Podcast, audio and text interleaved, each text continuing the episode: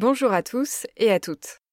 Aujourd'hui, je vous propose de découvrir pourquoi l'expression gaz de schiste est inexacte. Les gaz de schiste sont des gaz qui sont prisonniers de la roche dans laquelle ils se sont formés il y a des millions et des millions d'années.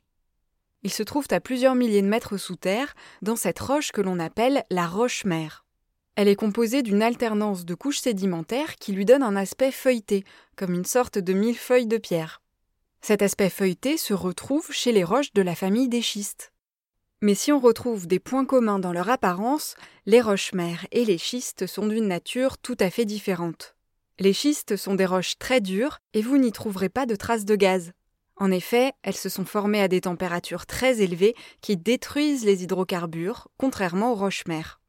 Alors d'où vient l'expression gaz de schiste?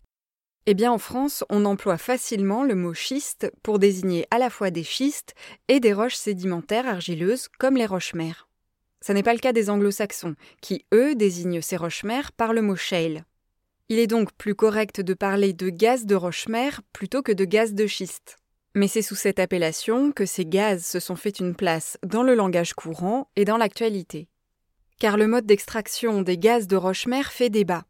Il nécessite en effet de les libérer de cette roche où ils sont emprisonnés.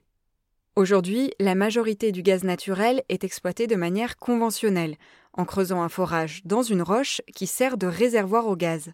Or, les gaz de roche-mère, eux, n'ont jamais migré dans un réservoir. Impossible donc de les exploiter en l'état.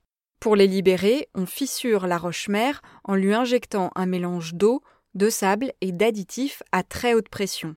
C'est ce qu'on appelle la fracturation hydraulique.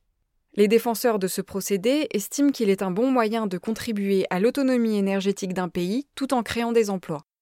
Ces détracteurs dénoncent notamment les risques de pollution, la destruction des écosystèmes, l'utilisation de ressources précieuses comme l'eau et le sable, ainsi que l'émission de méthane, un puissant gaz à effet de serre.